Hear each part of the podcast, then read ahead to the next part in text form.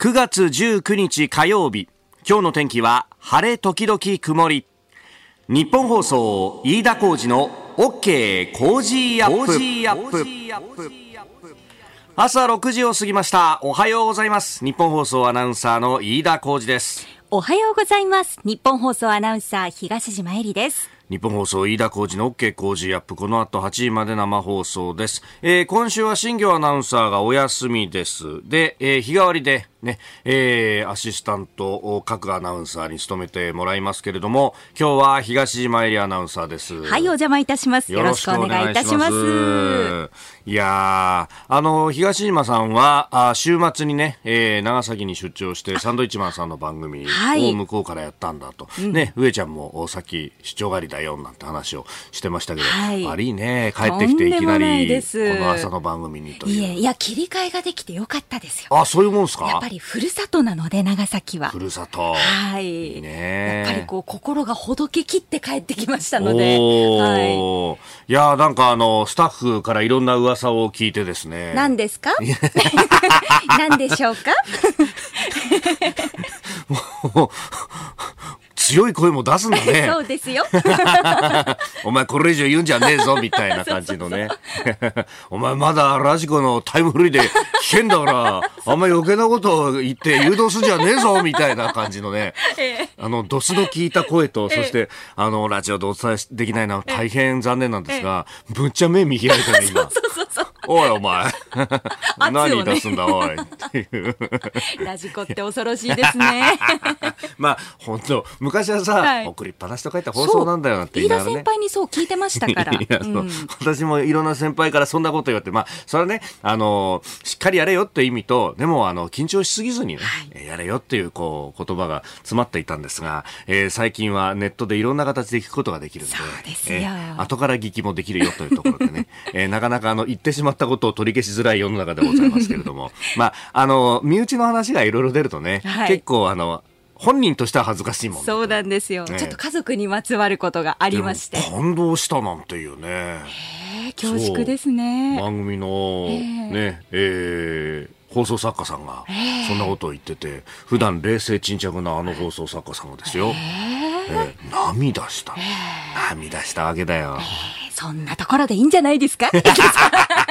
涙したといえばですね、いや、あのー、昨日、ショーアップタイガーというですね、もう阪神一色の特番を夕方やったわけなんですけれども、もうね、わちゃわちゃわちゃわちゃで、え、えー、芸能界の阪神ファン、四天王、ね、えー、松村邦弘さん、千秋さん、うん、で、えー、増田岡田の増田秀彦さん、はい、で、さらにはダンカンさん。ダンカンさんは、あのー、毎日ね、えー、サンスポにえー、虎の通信簿っていうコラムを書いていて、ええ、で、それもあるんで、もう試合は消滅見なきゃいけないと、ね、うん、えー、いうことがあるんで、まあ、ちょうどね、昨日はあの、阪神のデーゲームの時間と被っていたんで、うん、まあ、あのー、生の出演はなかなか難しいと思いますんで、電話でぜひということで、途中まで電話でっていう話をしてたんですけれども、いや、あのー、スタジオまで来てくださるいやまたダンカンさんも山のようなパイン飴を持ってきてくださってですね、さすが、そういうところもあの、パイン飴はね、あの、なかなかエピソードに、そう、昨日そこまで触れられなかったのが大変申し訳なかったんですけど、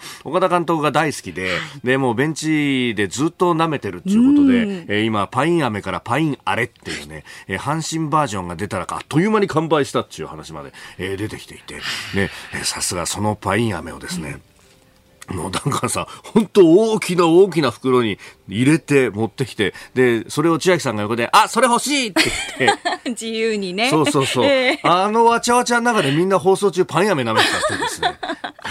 また松村さんの補足が全部強いですしね。そうそうそうそうコラも吠えてましたね。吠えてた、本当で、隣で増田さんももうね、ぐるぐる肩回して。え田さん、あの、大阪の ABC で番組やってらっしゃって、えー、阪神の選手、監督、コーチ、スタッフと、もう、いろんな話をしてるんで、うん、もうあれでも多分ね、えー、10分の1も出してないと思うんですが、えー、でも、そう、わわわわっとやってた最後に、うん、またね、ディレクターが阪神ファン歴50年以上っていうね、泣かせる演出で最後に栄光の架け橋をかけるわけですよ。はい、これあの、そう、あの、今年、残念ながら脳腫瘍で28歳で帰らぬ人となった横田慎太郎さん、ね、うん、えー、鹿児島実業から阪神に入ってね、うん、えー、という、あの選手のバッターボックスに入るる時の入場曲であったということで、で、それをね、あの、優勝が決まったあ9月14日の試合で、えー、同期の岩崎投手がマウンドに行く時にかかっていて、はい、それを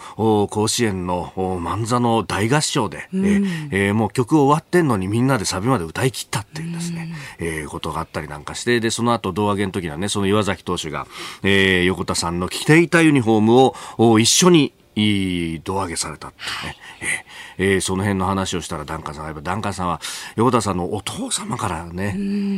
ご存知だったということでもう最後は詳しいねって言いながらね、えー、あのいろんな方が聞いてくださってありがとうございます、えー、僕はカープファンさん三浦市から、えー、最後の栄光の架け橋、えー、原監督も歌ってましたからねという話のくだりよかったわめっちゃ受けました というね、おもろかったですわといただきました。それから、えー、まっちゃんの須田さんのものまで初めて聞いたけど似すぎでした、また18年後にショーアップタイガーが聞けることを楽しみにしていますと。いやまた 何を言ってるんですか？みんなでこれ一致したのはいや日本一になった後もやりたいよねというね。そうですよね、えー、松永さんも X にポストしてくださってましたけども、えー、えー、皆さんありがとうございます。須田さんはちなみに今週金曜にイレギュラー、はい、ですが登場のはずでありますんで。吠えるでしょうね、えー、ぜひ。ねあのその時はまた。そう須田さん言うこれ決まってからねまだ須田さんに私も会えてないんで、えーそうなんですよ。なので、えー、ちょっと、おどういう話をしようかなと。うん。うん。そう。確かその日はう内田君だから止めることができないんじゃないかなという、ね、そうですね。ニコニコして見守るというパターンかもしれないですね。そう。いつもだとお新業アナウンサーが容赦なく切るんですけれども、えー、切れ味よくね。そうそうそうそうそうそう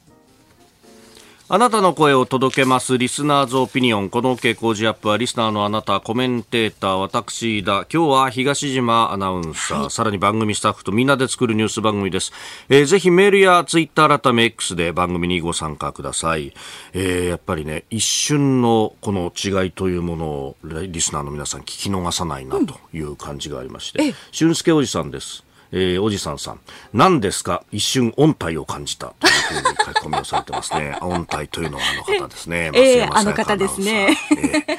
確かにこう、時折ギラッとね、えー、この切っ先を見せるところがあると。えー、ね、殿下の宝刀は抜かずとも見せればよいというね。えー、やっぱり、あれだね、貫禄というものが、人間は積み重ねるにつれ経験をと。指導を受けてますから我々。いやいや今日、ね、音体戻っていらっしゃいます、音体が。そう今日戻っていらっしゃる、はい、赤絨毯を引いてお迎えしなければという、ね、お迎えを さて今朝のコメンテーターは日本経済新聞コメンテーターの秋田博之さん。この後6時半過ぎからご登場です、えー、まずは台湾空域に過去最多となる中国軍機103機侵入というニュースについて、えー、そしてまあ国連総会を回って、巡って様々外交が繰り広げられますが、えー、七時またぎのゾーンは日米外相会談、今朝ニューヨークで開催ということであります。そして、おはようニュースネットワークのゾーンでは、岸田総理も今日からニューヨークを訪問ということで、国連総会に出席へ、えー、演説も行うということです。えー、そして一方で中国の王毅政治局員兼外相はロシアを訪問しております。ラブロフ外相と会談をしたということです。で、えー、ニュースキーワード、中国の日本からの水産物輸入額が67.6%、えー、およそ3分の2減少したというニュース。えー、そして内閣改造の評価について各種の世論調査が出ております。まあ、その辺の数字を見ながら、えー、スクープアッププの枠で、えー、考えていきます。そして7時50分過ぎエンタメピックアップのゾーンは福島県応援キャンペーンをお送りいたします。今朝は東島アナウンサーが、えー、福島の果物を使ったスムージーのご紹介ということで、また恵比寿顔だね。ただのご褒美でございました。ぜひ皆さんにも味わっていただきたい。うん。はい、7時50分頃であります。さあ、あメール、そして、えー、ツイッター改め X、こちらです。メールの方は、コージーアットマーク 1242.com アルファベットすべて小文字で COZY でコージーです。コージーアットマーク 1242.com 感想はツイッター改め X でハッシュタグコージー1242ハッシュタグコージー1242をつけてつぶやいてください。今週は発見福島から福島県産の美味しい食材常磐ものセット、サンマのポーポー焼き、焼き、メヒカリの開き、カツオの朝炊きを毎日3名の方にプレゼントしますよ。いただいたオピニオン、この後ご紹介します。本音のオピニオンをお待ちしています。ここが気になるのコーナーです。スタジオ長官隠しが入ってまいりました。3連休明けてというところで紙面バラバラ。えー、そして、まあ、日本総ではね、えー、昨日の早朝と言いますか、えー、お送りしたラグビーワールドカップのイングランド戦、えー、日本対イングランドについては、まあ、あの時間だと長官の紙面には当然間に合わないということで、えー、各紙、これをですね、カラー付きの写真で、まあ、場合によっては一面のかなり大きなところで、えー、記事にしていたりもいたします。ます。えー、一面バラバラ朝日新聞は日本産水産物輸入67%減中国、えー、金融影響長期化も8月前年比という見出しが出ております、まあ、これ後ほど、えー、今日のコメンテーター秋田博之さんと教えてニュースキーワードのゾーン7時30分頃に掘り下げてまいります。えー、それから読売は介護離職防止企業に指針、えー、社員研修や相談窓口政府年度内にということで。まあああの、ご両親とかのね、介護で離職する方々を防ぐ手立てというのを企業向けのガイドラインとしてまとめるということで、まあ、家族内の問題ではなくて、企業の経営上の課題と捉えて社員向けの相談窓口を設置するといった具体的な支援体制を盛り込むということのようであります。まあ、相談研修もそう、まあ、その辺がイメージされているようでありますが、まあ、あとはその介護休業とかののね、使い勝手であるとか、まあ、それとその行政のデイサービスだとかっていうのをどう組み合わせていくのかっていうね、まあ、一人で背負わないためにどうするかっていうのは、えー、大事な視点なんだろうと思います。えー、それから毎日新聞帰還困難区域帰還困難域鉄くず横流し放射能汚染の可能性福島解体現場ということで、まあ、解体工事現場で、えー、工事をしていた作業員の方が無断でこう持ち出して、えー、買い取り業者に売ってしまったということが、えー、起こったようであります。まあ、これ、うん警察なども含めてね、えー、大手ゼネコンのカジマが、まあ、もともとは請け負って、まあ、それを当然ながら、あ下請け孫請けにという仕事の仕方をしていたということなんですけれども、まあ、警察の動向も踏まえつつ対応を検討中だというふうにしております。えー、まあ、あの、この辺のね、管理の話っていうのは漏れがあってはいけないよねというところではあると思いますが、まあ、あ警察も動くというようなね、えー、ことも記事の中には、えー、まあ、法律違反にもなるということでありますので、えー、その辺はあ今後の行方を見守りたいと思います。えー、そして産経新聞一面感染名重複解消へ調整避難民保護の混乱回避開示解放と、まあ、昔からこれ言われてるんですけど海上自衛隊と海上保安庁で、えー、船の名前が一緒だったりするっていうのが、まあ、昔は結構いっぱいあってですねこれが新しく作る船に関しては被らないようにしようねという取り決めがあって、えーまあ、その辺でですねだいぶ解消はされてきてるんですけどそれでもまだまだ残っているということで、まあ、これをどうするという話であります。まあ、ただ、あの、おのの船の名前には愛着もあるというところで、まあ、その辺をこう、どうクリアしていくのかというのも課題として挙げられますが、まあ、そして、えー、現場の運用上は、えー、艦艇の番号を言いながら、えー、やり取りをしたりなんかもするんで、特に問題はないというふうに言われているんですが、まあ、一方でですね、あのーじゃあ、避難する方々を保護するときに、じゃあ、あなたはこの大隅っていう船に乗ってくださいねっていうふうに言ったときに、じゃあ、大隅っていう船が海保にも海事にもあるとなると、え、ど、どっちに乗ったらいいのとか、あ、間違って乗っちゃってとかいうのが、まあ、緊急時なんかは混乱につながるんではないかということも言われております。えー、そして気になる記事ですね、これね、あの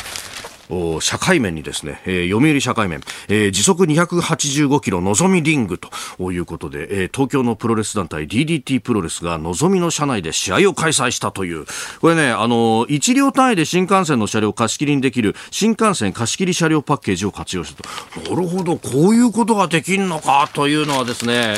えー、非常にこの番組をやってる中でも、例えばでありますけれどもね、えー、この先ね、えー、あれの次、あちらまで阪神が行ったとなると、東京から一車両貸し切ってですね、あちらに向けてのツアーを我が工事アップで、スタさん一緒に行きましょうよみたいな話ができるといいんだけど、さすがにちょっと急すぎるかな。高額になるでした。この時間からコメンテーターの方々ご登場。今朝は日本経済新聞コメンテーターの秋田博之さんです。おはようございます。おはようございます。よろしくお願いいたします。さあ、まずは台湾空域に過去最多となる中国軍機103機が侵入と、えー、いうこと。まあ、台湾のメディアなども大きく報じているようでありますが、まあ、この数不穏な感じしますが、どうですか？はい、あの、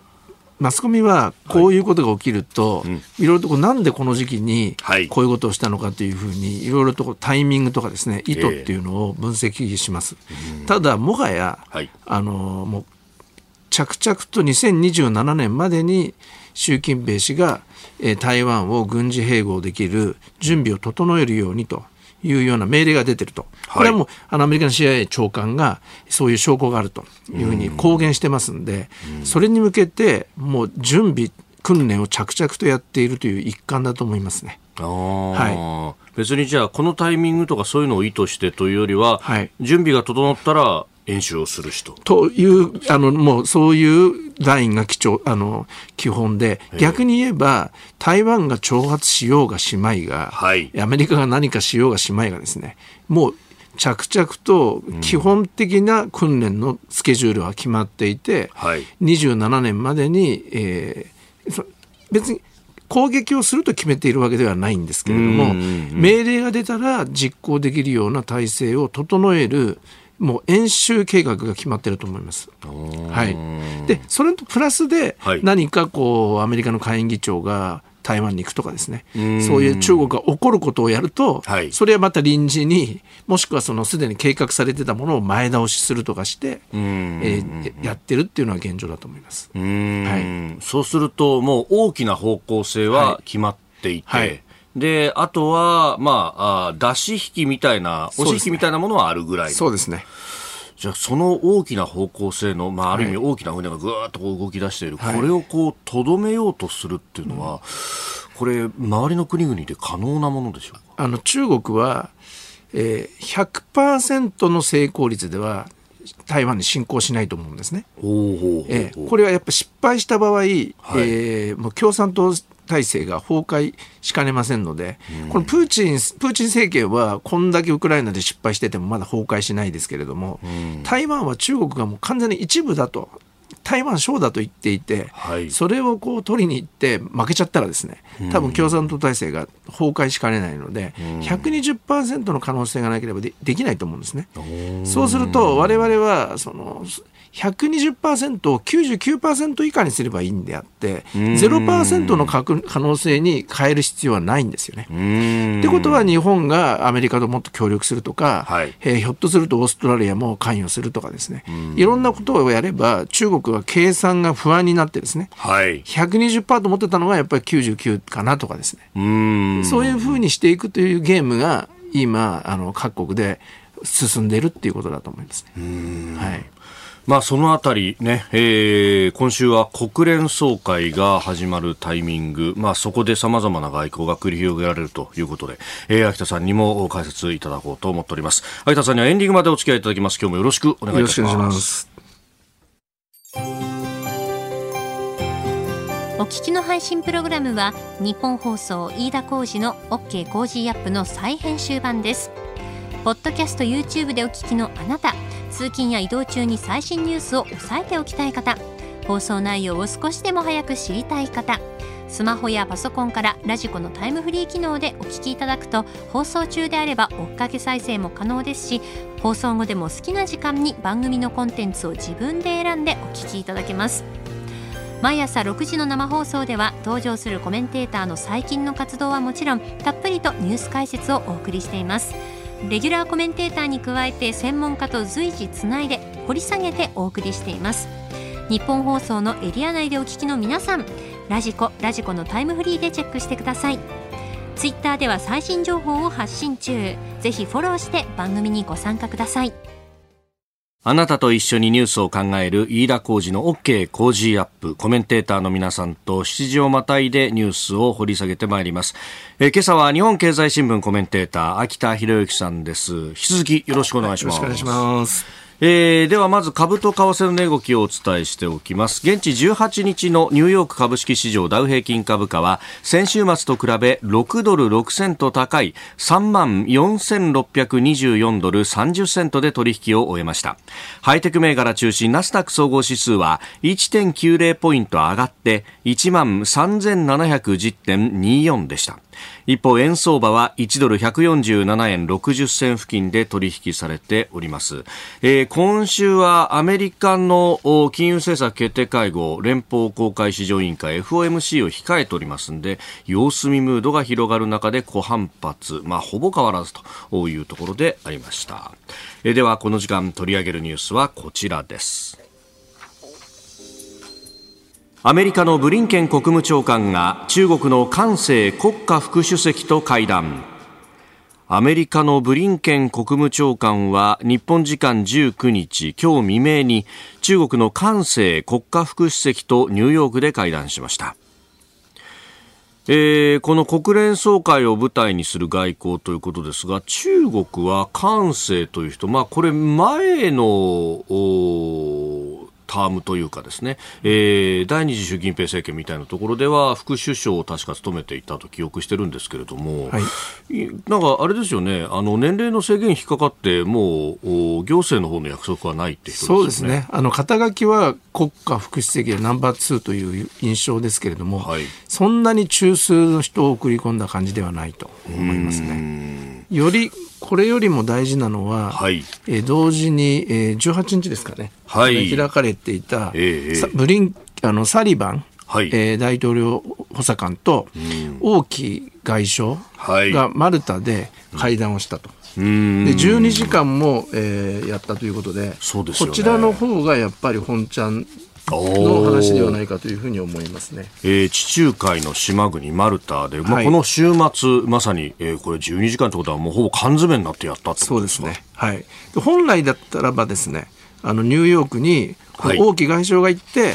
あの本格的に調整するのかなとあのこのアメリカと会談するのかなと思われていたんですが、はい、王毅外相が行かないので、中国はあのアメリカとの関係をあまり今回はあの何も調整しないの調整しないのかと思われたんですね。はい、ところがこのマルタでマルタというまさにこの冷戦終結を決めたゴルバチョフとブッシュのお父さんの大統領の1989年の会談場所を選んで12時間やってるっていうのは興味深いと思いますね。ああ、これひょっとするとこのマルタっていう場所もあえてここでやった可能性もある。はい、あのまず場所的に中間的な感じありますよね、地中海で、中国、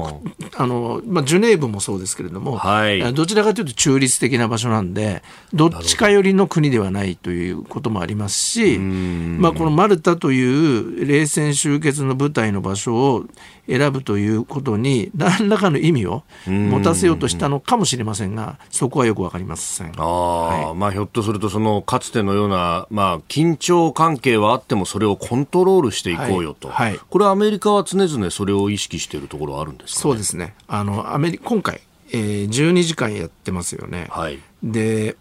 これも、えー、うん、何をやってるかと言いますと、はい、普通の会談じゃないんですよね。これあの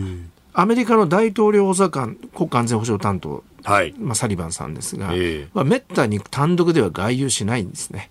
で彼が、ね、彼が外遊するときは、はい。えー、いわゆる大統領のもう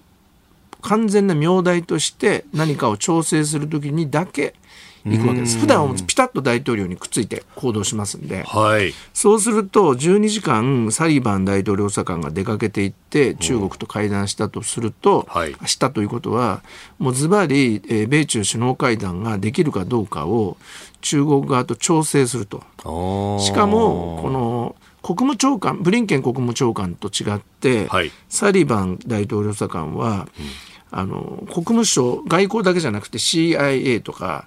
ペンタゴンとか、はい、あと、まあ、はい、あと半ばこう内政的なものまで全部統括している日本で言えばあの官房長官と国家安全保障局長を兼ねたような、はい。えー、ところがありますんで、もちろん内政は大統領補佐官がまた別にいますけど、えー、サリバン、えー、氏は全部見てますから、12時間で全部おさらいしたんだと思うんですよね、中国側と。経済、通商、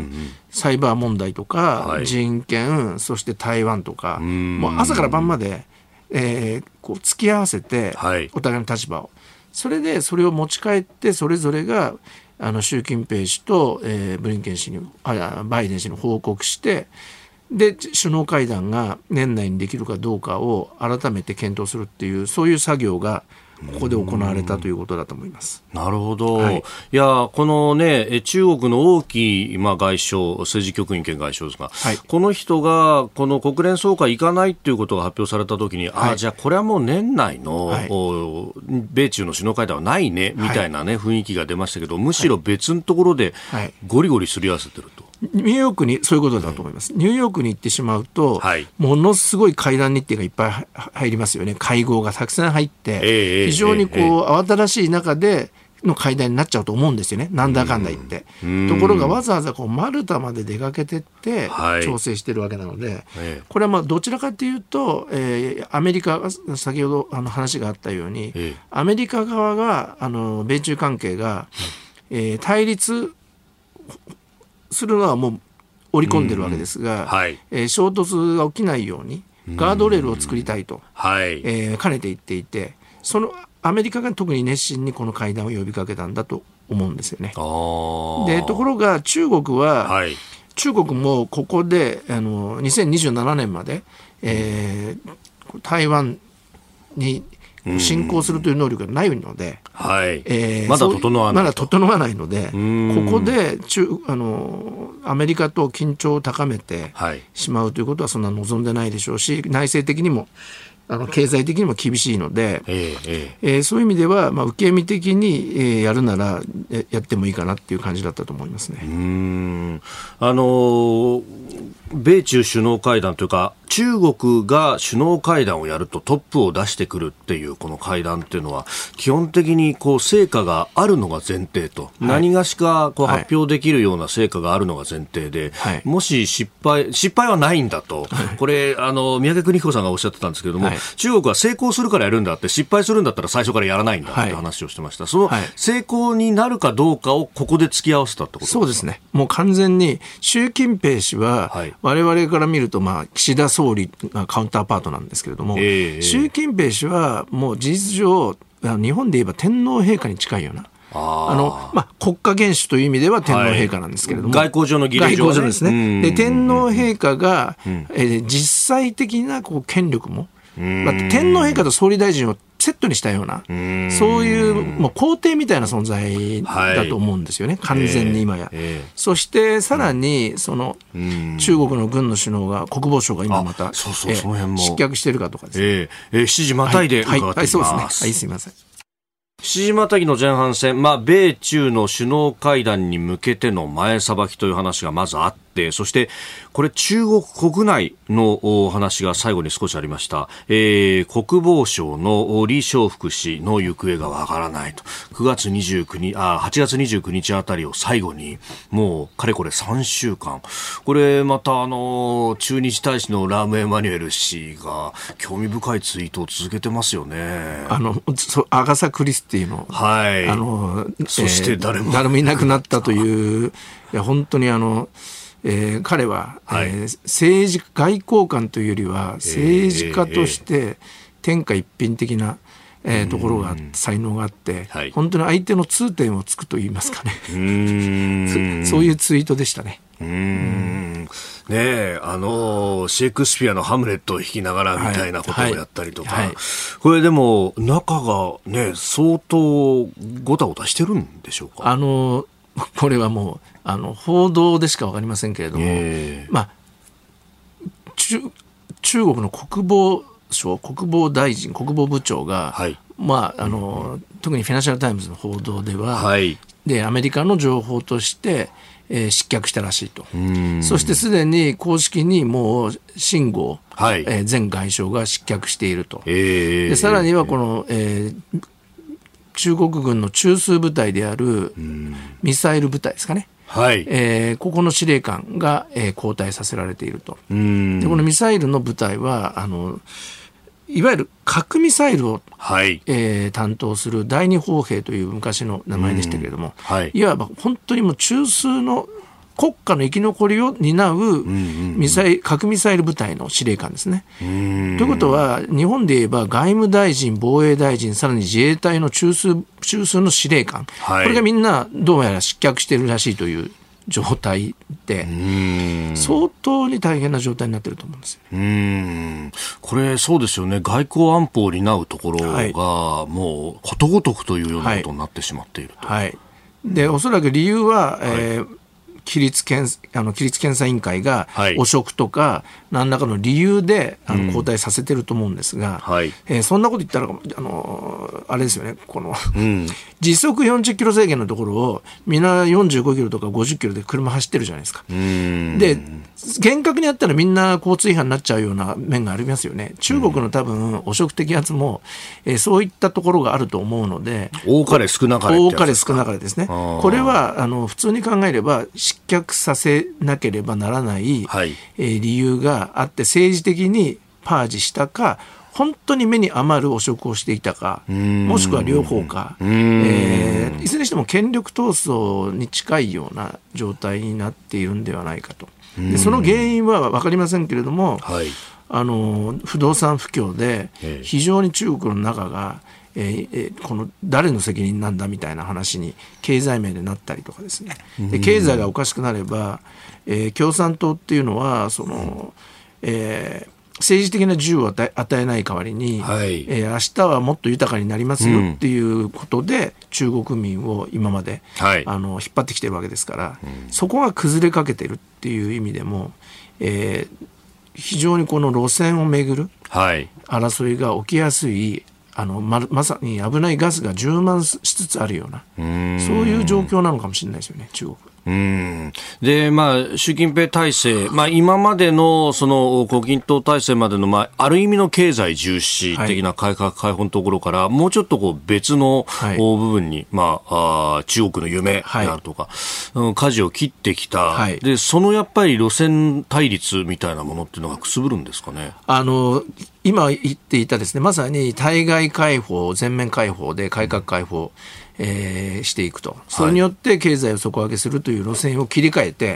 い、そのこの最近もあの iPhone の使用を禁止したりとかですね、あのいろんなこの外国との交流を制限して、えー、やってますけれども、はい、それが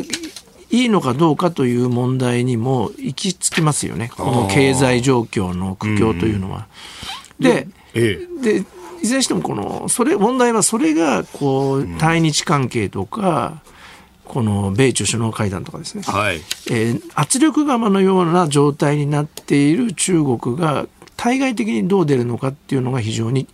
注目すべき点だと思います。はい、まあ一方でね、あのそういうこう不動産バブルの問題とかって前から本当10年、15年、20年ぐらい前から言われていて、まあ習近平氏としたら前の政権の積み残しやってんだよみたいなのがあるかもしれませんが、はい、ええ。そうですね。あの前の政権の積み残しという面もあるんですけれども、ただやっぱり明らかに習近平氏になって、えー、新しい強権大国になるんだという舵を切ったのは彼なので、はいえー、そこは積み残しだけじゃなくて、彼の路線が本当に正しいのかどうかということが議論されている可能性があると。なるほど。おはようニュースネットワーク。取り上げるニュースはこちらです岸田総理大臣が今日からニューヨークを訪問国連総会に出席へ岸田総理大臣が今日19日からアメリカのニューヨークを訪問し国連総会に出席します。一般討論演説を行うほか FM CT 核兵器用核分裂性物質生産禁止条約の記念行事や SDGs サミットなどの行事にも参加する予定です。えー、国連総会での演説、まあ、核なき世界ということを訴えるのではないかと各紙記事にしております。さあ G7 の議長国としていくわけですもんね、今回は。そうですね、あの国連総会、はい、私もあの政治部で首相官邸とか外務省担当してたり、あとワシントンに駐在していた時に、もう散々あの取材をしたんですけれども、えー、えー、もう去年から国連総会の意味というのは、激変してしまったというふうに思います。変わってしまったと。それは何かというと、はい、国連安全保障理事会という、え中枢の、えー、場所が、えー、まあ、侵略しているロシアとですね、はい、それを支持している中国が、えー、その拒否権を握る、えー、国であると。という意味ではもう国連安全保障理事会は機能しなくなってるわけですね。でそうなってきますとそういったものを抱えている国連に出かけていって何をやるかというとみんなでこう協力して一点を探るというのも理想的には、えー、やったらいいと思うんですが、はい、それ以上にもはや、まあえー、囲碁、うんうん、囲碁でも将棋でも何でもいいんですけども、はい、そうい。うあの盤上にみんな出かけてって、はい、自分がいい形勢を作んなきゃいけないっていうそういうゲームの時代に入ったんだと思うんですね。国連っていうのはそういう場であると何かが決まるんじゃなくてですね。陣取り合戦陣取り合戦みたいな。で岸田総理が出かけてって、はい、えー、当然そのウクライナに侵略しているロシアとそれをこう擁護している、えー、中国やその他の国々に対して、えー、ウクライナの侵略を止めなきゃいけないというような視点から外交をするんでしょうし日本としてはあとは核兵器の使用ってことは決してあってはいけないという立場からえー、そういう陣取り合戦の外交をするということだと思います。あとは、この、ね、安保理が機能しないという中で、まあ、日本、非常任理事国でもあると、はい、いうところで、この国連改革、まあ、これはまあ昔からずっと訴えているところでありますけど、この辺も盛り込まれるんじゃないかと言われてますね、はい、あの先ほど言いましたように、はい、もう安全保障理事会の常任理事国、拒否権を持つ国は5か国でうん、で中国とロシアがそのうち2か国、はい、なわけですからこれ放っておいたら何も決まらないので、うん、えー、もっとこう他のアフリカやアジアや他の国も入れて、うん、えー、もうちょっとこう幅広い意見が議論できてしかも何か決まるような体制にしないとダメなわけですよね、はい、そういう意味で国連改革ということを訴えるんだと思うんですがただあの中国とロシアが、えー、常任理事国がコンセンサスで決まらないと、国連の憲章は改定できないんですよね。で憲章が改定できないと改革できないんで、はい、要するに、まあ、会社で言えば常務会の決定なしには重要なこと決まらないですよね。はい、常務会のメンバーが5人いて、中国とロシアがその2か国で、残りがアメリカとイギリスとフランスなわけですから、はい、決まらないと思うんですよ。そうなってくると、やはりこれからは、国連陣取り合戦の時代がずっと続いていくのかな国連が機能しないでですね。はい。あの、例のね、ロシアのウクライナ侵略、それに対しての反対の決議であるとか、はい、まあ、あれ、各国が一人、一カ国一票で投票すると、はい、まあ、白黒はっきりつくというか、はい。まあ、そこで体制は見えると。そうですね。うん、あの、もう、その国連総会で、みんなが一斉のせということで投票して、どれだけロシアに、え批判的な票が増えたかと、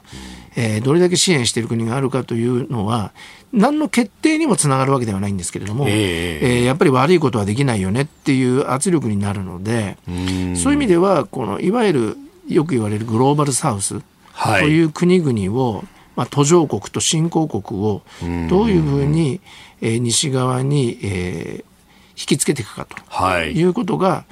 非常に重要だと思います。うん。まあ、その辺のこう流れで、この間、9月の頭には G20 がありました、はい、でインドが議長国ではい、で、そこでアフリカ連合を入れようという話になりましたよね、はい、でもアフリカって結構こう、中国があの入り込んでる国も多いから、これは不利なんじゃないのっていう指摘もあったんですが、この辺どうですか？はい。あの実は先週までですね、えー、先週の、えー、と前半かな、まであの私、えーとジョージアあの旧ソ連のジョージアのトビリシと、はい、あとそのまま大西洋を越えてですね、はい、ニューヨークに行って、それぞれ国際会議に出ていたんですね。で、まあ、トビリシの方は、はい、あの本当にウクライナ問題、ロシアの問題が中心でして、でニューヨークの方はどちらかというと,、えーと、イギリスのシンクタンクが主催した会議で、うん、まあ、アングロサクソン系のえー、元高官とかですね、えー、指揮者が多かったんですね。で、合宿形式で2泊3日で、えー、世界の問題を討論するという50人ぐらいの少ない人数でやったんですね。はい、で印象的だったのは、えもう完全にグローバルサウスをどういうふうにこちらに引き寄せるかということが完全に重要なテーマとして、えそこに議論が集中していたということがあります。でそれは何でかっていうとやはりこう繰り返しなんですがもう世界の、えー、今の国際政治は5 5, 5えー、もう陣取り合戦のような状況になっていて、はい、中国とロシアと交渉しても、えー、今はもう戦争になっちゃってますから、えー、なかなか拉致が開かないのでその周りを5で陣取りしてですね、はい、自分たちにこう有利なえー、人形を作るために、えー、途上国新興国を引き引き寄せていくという。で向こうも、えー、ロシア中国はアフリカ中東、中南米に出てって、はい、えー、新中新ロシア国を増やしていこうとするという、えー、そういうゲームなわけですね。でそうした中でこのアフリカの、えー、AU アフリカのこの、えー、っとアフリカ連盟でしたっけ、えー、アフリカ連合ですアフリカ連合ですね。まあ、地域共同体までいかないけれども。そうですね。いわゆるこの、われわれが ASEAN というところと、はい、ASEAN とこう連携して東南アジアにアクセス、うん、えー、さらには個別にもアクセスしますが、東南アジアと協力をしてきたのと同じような時代になって、まあ、このアフリカの ASEAN みたいなもんですから、そういう事務局を G20 に入れて、はい、えー、関与できるっていうのは、西側にとってもいいと思うんですよね。はい、単独で置いておくと、まあ、放っておくと、やっぱりいろんなところから来ちゃうけれどそっくりそれが中国とロシアの側に行ってしまったら、えー、もっと問題なんで。ただ、その、あれですね、こう、6月には、ルワンダ、はいっていうアフリカの国に行って、そこでの国際会議にも出たんですよね。でそこで印象的だったのがまさに、もう出てきた人たちはほとんど参加者はほとんどがもうグローバルサウスの人でした。でいろいろと話してると、はい、やはりこの中東アフリカ中南米は3つのグループに分かれる。で1個目がやはりこうどちらかというとアメリカ欧州と協力して何かをやっていこうという、えー、国々ですね。まああのルワンダもそれに近いですがケニアとか、はい、えー、ナイジェリアもそうですかね。あの、まあ、どちらかというとこの欧米と協調しながらやっていくっていう意味で、あのロシアの侵略についても国連決議で、えー、そういう立場をどちらかといえば取っていると。で逆に、えー、はい、反米的なえー、勢力もあって、えーまあ、例えばワグネルが侵略しあの浸透しちゃってる中央アフリカや、えー、マリ、ブルキナファソ。で、大きなところでは今、南アフリカやブラジルも、民主国家なんですけれども、どちらかというと親反米左派的な立場を取ってると。で、3つ目がその中間という、この3つに分かれてる。っていう感じですかね。あその辺もなんか ASEAN の塗り分けと本当に似てますよね。そうですね。ASEAN もあの中国に近いカンボジア、ラオス、で逆側のフィリピンとですね、はい、分かれて中間のインドネシア。分かれてるんでそのこれからはやっぱり、はい、その親米的な新欧米的なそのアフリカ中東中南米をまず関与して、そこから中間の国々に、えー、関与していくっていうのがあいいと思うんですよね。その関与する、まあ、入り口として、そういう事務局的なものを取り込むというのは大事ということは大事なのと、あとはやはり、その第一グループの新欧米に近いようなグループの筆頭がインドと、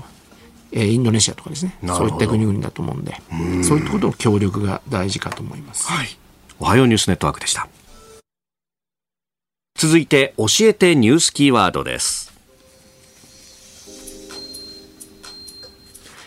中国の日本からの水産物輸入額67.6%減少。中国税関総署が発表昨日発表した貿易統計によりますと中国が8月に日本から輸入した水産物の総額は前の年の同じ月と比べて67.6%減少の1億4902万元。日本円にしておよそ30億円でした。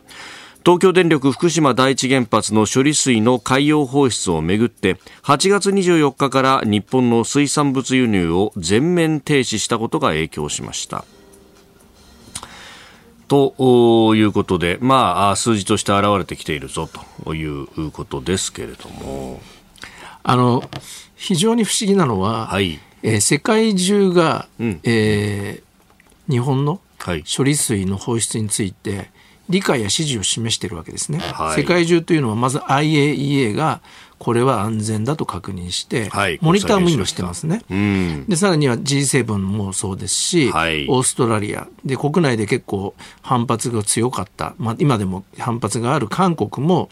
大統領が、うん IAEA の結果を信頼していると言ってるわけですね。はい、すると世界中で主要国で中国だけが突出して、日本の処理水を核汚染水でしたっけ、はい、そういう言い方をしてですね。ね。まあ、日本を叩いていると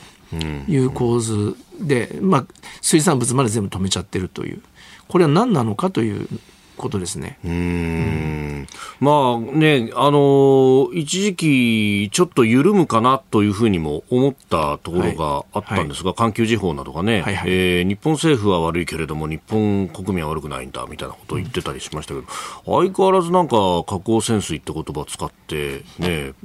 やったりしますよね。もはや科学で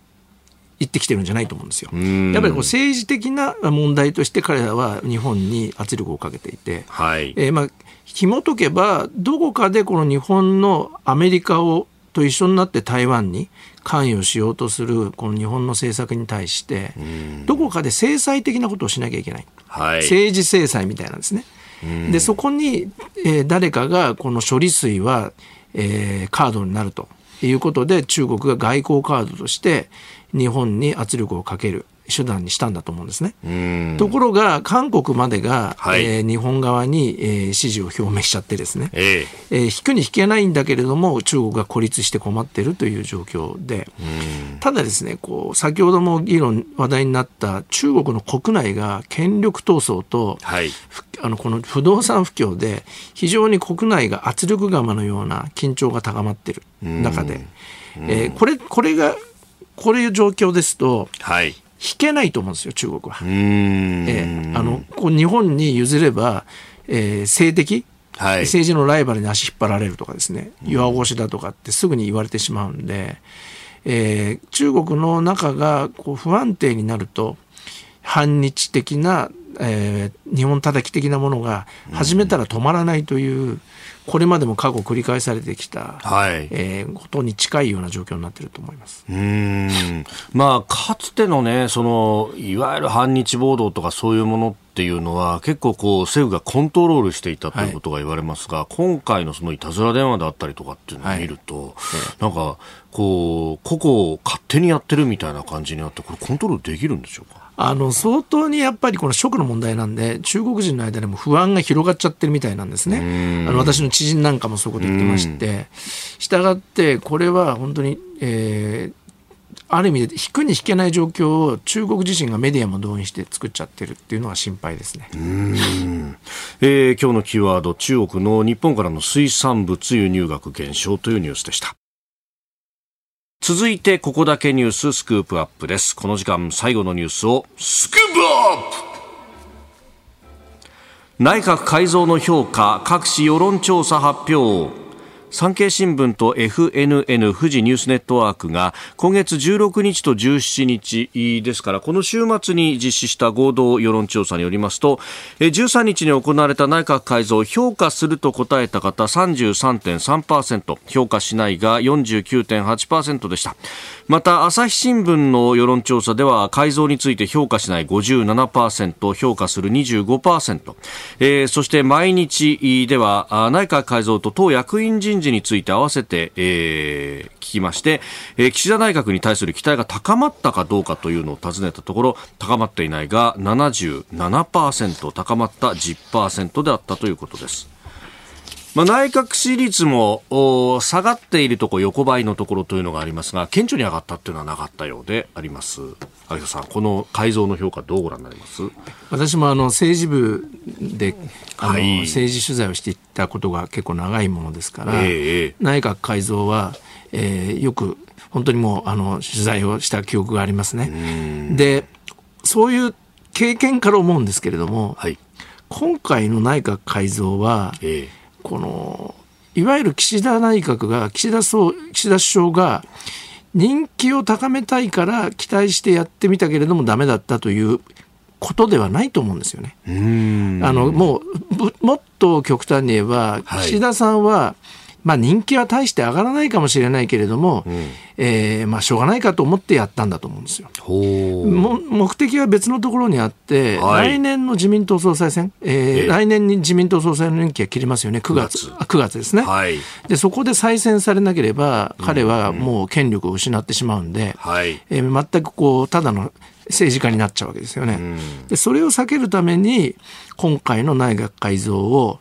人気はない出ないかもしれないけれども派閥配慮の人事をやったんだと思うんですよ。うん、あのまあ、あえて言うとこの女性閣僚を最下にした、はい、5人にしたというところは人気を狙ったと思いますし、この世論調査でも65%が評価するという結果が一部世論調査で出てますね。はい、ここは狙い通りだったと思うんですが、あとはそのこの調べるとやっぱり19人中閣僚が19人いて、はい、13人入れ替えてるんですが、えー、その13人のうち9人がいわゆる派閥でいう待機組っていうんですかね。閣僚になりたいけど待ってる、はい、適齢者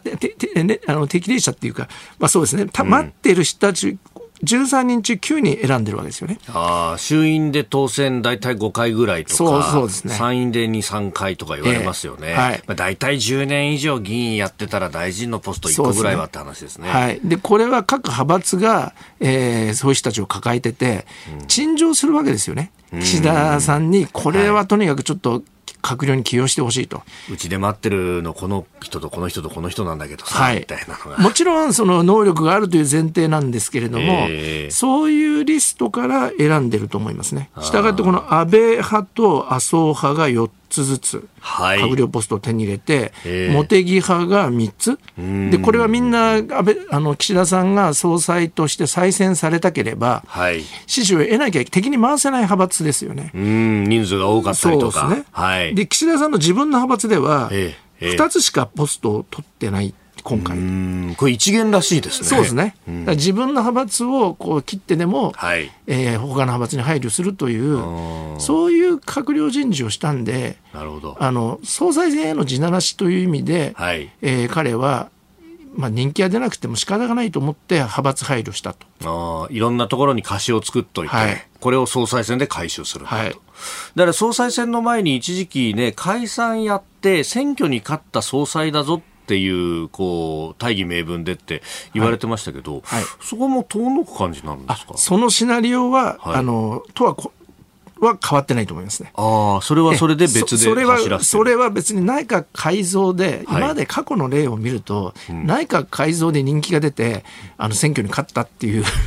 パターンはそんなにないと思うんですよ。人気が出るか出ないか選挙に向けてですね。それはやっぱり景気とか、はい、なんかこうどうしてもこれ小泉さんの時の郵政解散のように、絶対にこれはもう何が何でもやりたいんだっていう、えー、しかも支持を得やすいような、えー、看板、はい、そういうものによって人気を高めて選挙に突入すると思うんですね。したがって内閣改造が今回不発だからといって、はい、諦めてはいないと思います解散は。はい、それからこの改造外交安保面で見ると両方大臣変えましたよね。外交も安全保障も。はい、でこれ岸田さんは改造の後の会見の中で3つの柱を掲げてそのうちの1つ外交安保って言ってるじゃないと、はい、これ改造って大丈夫なんですか？あのちょっと私もここでなんで変えるんだろうと、林外務大臣は結構やる気満々で、はい、G7 の、ええ。外相の議長として、まあ、年末に向けていろんな会議をどう切り盛りするかみたいなことも、えー、検討してたみたいですよね。で唐突だと思うんですが、はい、まあ、あえて言うともう岸田さんも自分で言ってましたけど首脳外交、えー、もうえー、安倍時代もそうでしたね、岸田さんが外務大臣でしたけれども、はい、外交は事実上、安倍さんが全面的に出てって仕切ったじゃないですか、はい、あの首脳外交で。そうでしたね、えーまあ、そそういう形でこう切り盛りすればいいというふうに思ってるのかもしれないです。それって、はい、安倍外交の時って、はい、やっぱりそれをやらなきゃなんないっていうのは、やっぱりトランプさんの存在とか、あったわけですよね、はい、そうすると来年大統領選じゃないですか、その辺も盛り込んでいく、再選もあり得るみたいな話まで、やっぱ想定してるんでしょうか？あの正直、そこまで、えー、長く、えー、カレンダーを設定してやってるようには思えないですね。え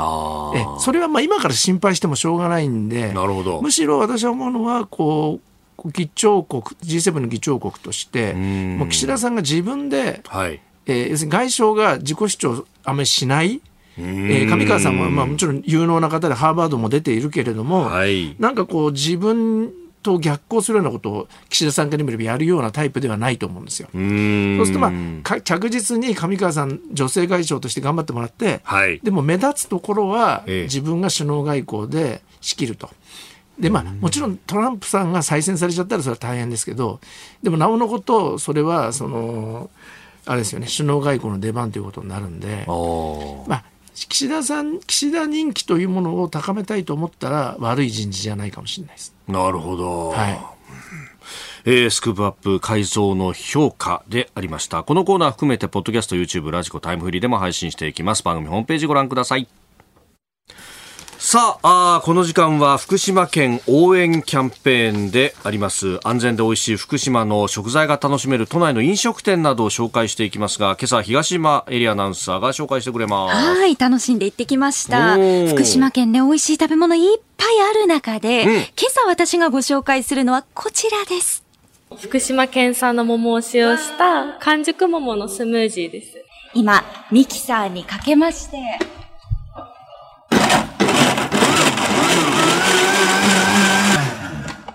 桃のスムージーが届きました。もうね、色がね、まず、果肉の様子が伺えるという贅沢な一品です。いただきます。幸せ ちょっとこれ桃好きにはたまらない。あの、甘みが桃の果物をそのまま頬張ってるような、そのままの甘みですね。うまそうだね。幸せだったんです。幸せ。そうなんです。新業に真似されそうですけど。はい。今日みたいなまた気温がぐんと上がる日はね、おすすめの一品なんですよ。この福島県産完熟桃のスムージーをいただいたのは、はい、有楽町にあります日本放送から歩いて10分、うん、松屋銀座の地下1階に今月の6日にオープンしたばかりの厳選した旬のフルーツを使用したジューススタンド。フルーツジュースバー山さん銀座さんです。こちら、福島県南相馬市に1947年、昭和22年に創業された老舗中の老舗のフルーツギフト専門店山さんの県外初出店となるお店なんですよ。へえ、そうなんだ。今回お話を伺ったストアマネージャーの石川沙羅さんもなんと福島県の郡山出身ということで、愛情たっぷりだったんですよね。こちらのねフルーツジュースバー、山さん銀座では国内外の旬の果物を使ったジュースやスムージーそしてゼリーなども販売していましてその時々の季節によってで、うん、25種類から30種類の商品を購入することができるという。なるほど。やっぱり福島桃有名ですか？らね。はい、ねこの時期は特にね。そうですよ。桃の季節をね、楽しんだ後、はい、まあこれからちょうどね、私も昨日、東北からお取り寄せしたシャインマスカット、おっと届いたんですが、そんな季節なんですよ。このお店、はい、福島県産の完熟桃以外にも、うん、福島県産のシャインンマスカットのスムージーもありまして。いいね。どうでしょうジューススタンドでシャインマスカットって私は